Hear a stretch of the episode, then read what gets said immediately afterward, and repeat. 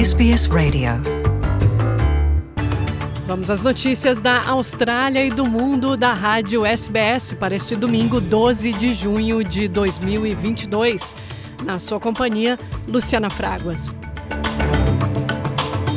O ministro da Defesa da Austrália, Richard Marles, aproveitou sua participação em uma cúpula de segurança em Singapura para repetir a mensagem de que a Austrália pretende reparar e renovar as relações diplomáticas com outros países.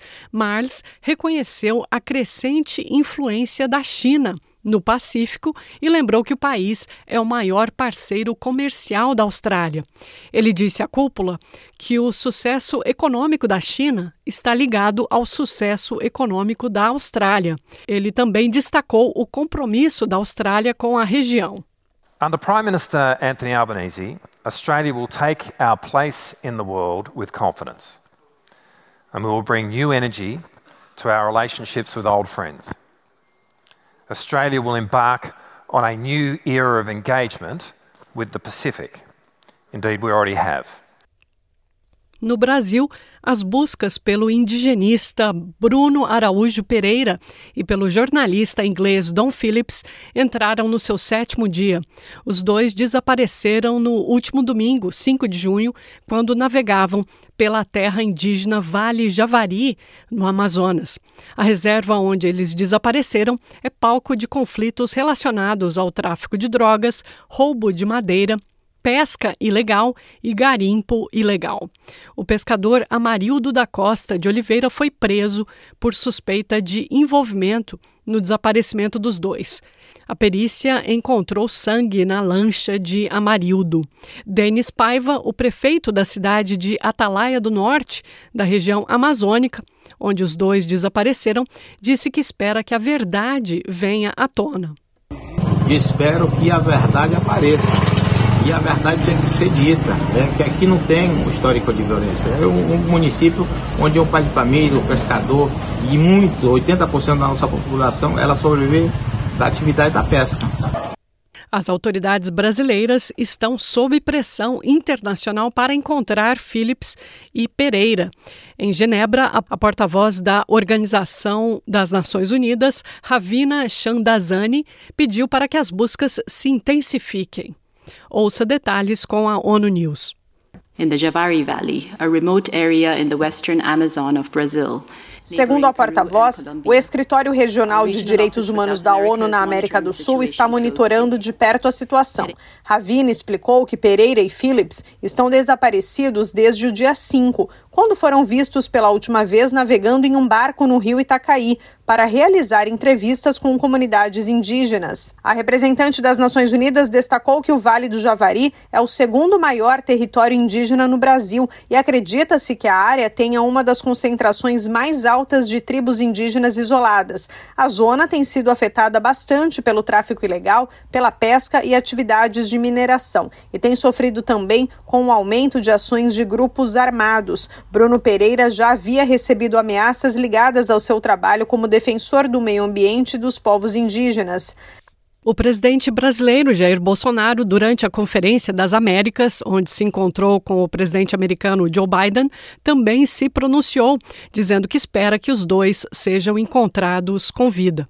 Desde o último domingo, quando tivemos a informação que dois cidadãos, um britânico, Don Phillips, e um brasileiro, Bruno Araújo, desapareceram na região do Vado Javari, desde o primeiro momento, naquele mesmo domingo, as nossas Forças Armadas e Polícia Federal têm se destacado na busca incansável da localização dessas pessoas.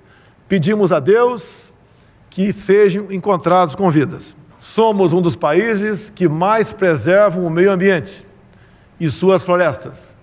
A Ucrânia diz que retomou território na região sudeste do país, ao mesmo tempo que o presidente Volodymyr Zelensky continua pressionando seu pedido de adesão à União Europeia. Ele disse que continua esperançoso com o pedido da Ucrânia de aderir à União Europeia após uma reunião com a presidente da Comissão Europeia, Ursula von der Leyen, em Kiev. Von der Leyen disse que a resposta do executivo da UE ficará pronta em breve. As you know, the Commission is currently preparing the recommendations, a so called opinion, for the EU member states. We have been working day and night on this assessment, and I promise to you in April, dear Volodymyr, that uh, we will be tirelessly working on it. So the discussions today will enable us to finalize our assessment by the end of next week. O povo Baindi também conhecido como luso-birmanês, é descendente de aventureiros portugueses que chegaram a Mianmar há cinco séculos. Eles estão agora sujeitos à violência e perseguição por parte da junta militar. A SBS em português conversou com Paul, morador da região, sobre a onda de violência contra o povo baindi, que é de maioria católica em um país predominantemente budista. Paul não é seu nome verdadeiro. O nome foi omitido para protegê-lo. I am from Myanmar and I'm speaking to, to you from Myanmar, where we are experiencing the worst uh, violence uh, conducted by the military regime since the last coup, 2021. We have five BNG villages. Five villages are home to our Portuguese descendants. And there are 100,000 BNG people. What happened in Shangyo? Almost the whole village has been burned down. Uh, more than 250 houses burned down. Only a few houses and the church and clergy house and sister convent remained. And they seized the church and they seized the village and they started doing burglary and robbery entering houses and taking all precious things like gold and money. Esse foi Paul que conversou comigo sobre a recente onda de violência, e especificamente contra o povo baindi, que é de origem portuguesa. O parlamento português votou pela terceira vez em pouco mais de um ano a favor da permissão da eutanásia, embora, como nas duas tentativas anteriores, o Tribunal Constitucional ainda pode impedir que isso se torne lei. Os legisladores aprovaram quatro projetos de leis que permitiriam a eutanásia e a morte assistida em Portugal. O projeto de lei apresentado pelo Partido Socialista foi aprovado por 128 votos a 80 com cinco abstenções.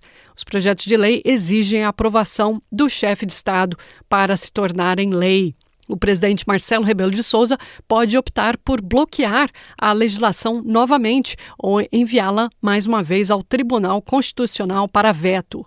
A eutanásia é quando um médico administra diretamente drogas fatais em um paciente. Morte medicamente assistida é quando os próprios pacientes administram a droga letal sob supervisão médica.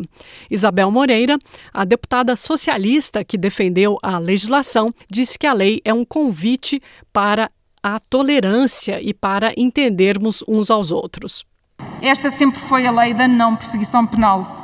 Esta sempre foi a lei que parte do princípio de que é o próprio sujeito autónomo que deseja a eutanásia Sujeito esse que, tendo liberdade para tomar decisões vitais ao longo da vida sem possibilidade de interferência por parte do Estado, também tem liberdade para ter um espaço legalmente reconhecido de decisão quanto à sua própria morte.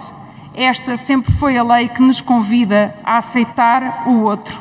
Na dúvida, tolerância. Aqui estamos. Muito obrigada. Paulo Rios, do principal partido de oposição, o Partido Social Democrata, se opôs ao projeto. Mas a morte medicamente assistida é a única solução, é a última. Não há mais respostas, mais soluções. Não estamos nós a esquecer as várias outras respostas para quem tem doenças graves, incuráveis e que provocam grande sofrimento. Nem um minuto para falar dos cuidados paliativos que falham estrondosamente em Portugal. Leio espantado que 70% dos doentes com doença grave incurável morrem sem ter direito a cuidados paliativos. Milhares de pessoas se reuniram nos Estados Unidos em uma manifestação pelo controle de armas. Cerca de 300 comícios foram realizados em todo o país, inclusive no National Mall, em Washington. Pedindo aos senadores que agissem ou corressem o risco de perder o cargo. Os manifestantes também pediram pela aprovação da lei que aumenta o limite de idade para a compra de armas. O sobrevivente de um tiroteio, Trevor Bosley, disse que o número de vítimas estava sendo ignorado pelos políticos. The cries of the nation's children can be heard across the world, and you choose to turn a blind eye and a deaf ear to the lives being taken. Your job is to represent and serve all the people who call this country home. And so far, you've shown us you only represent the pockets of whoever donates the most to your campaign.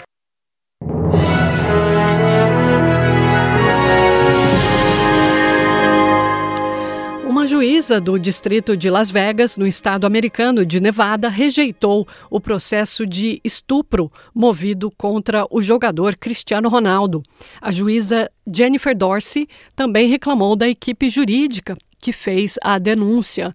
Dorsey rejeitou o caso apresentado por Catherine Mayorga, ex-modelo e professora, que alegou ter sido agredida pelo craque português num quarto de hotel em Las Vegas em 2009. Em uma decisão de 42 páginas, a juíza acusou os advogados de Mayorga de má fé abusos e evasão flagrante do processo de litígio adequado e disse que, como resultado, ela perde a oportunidade de prosseguir com este caso.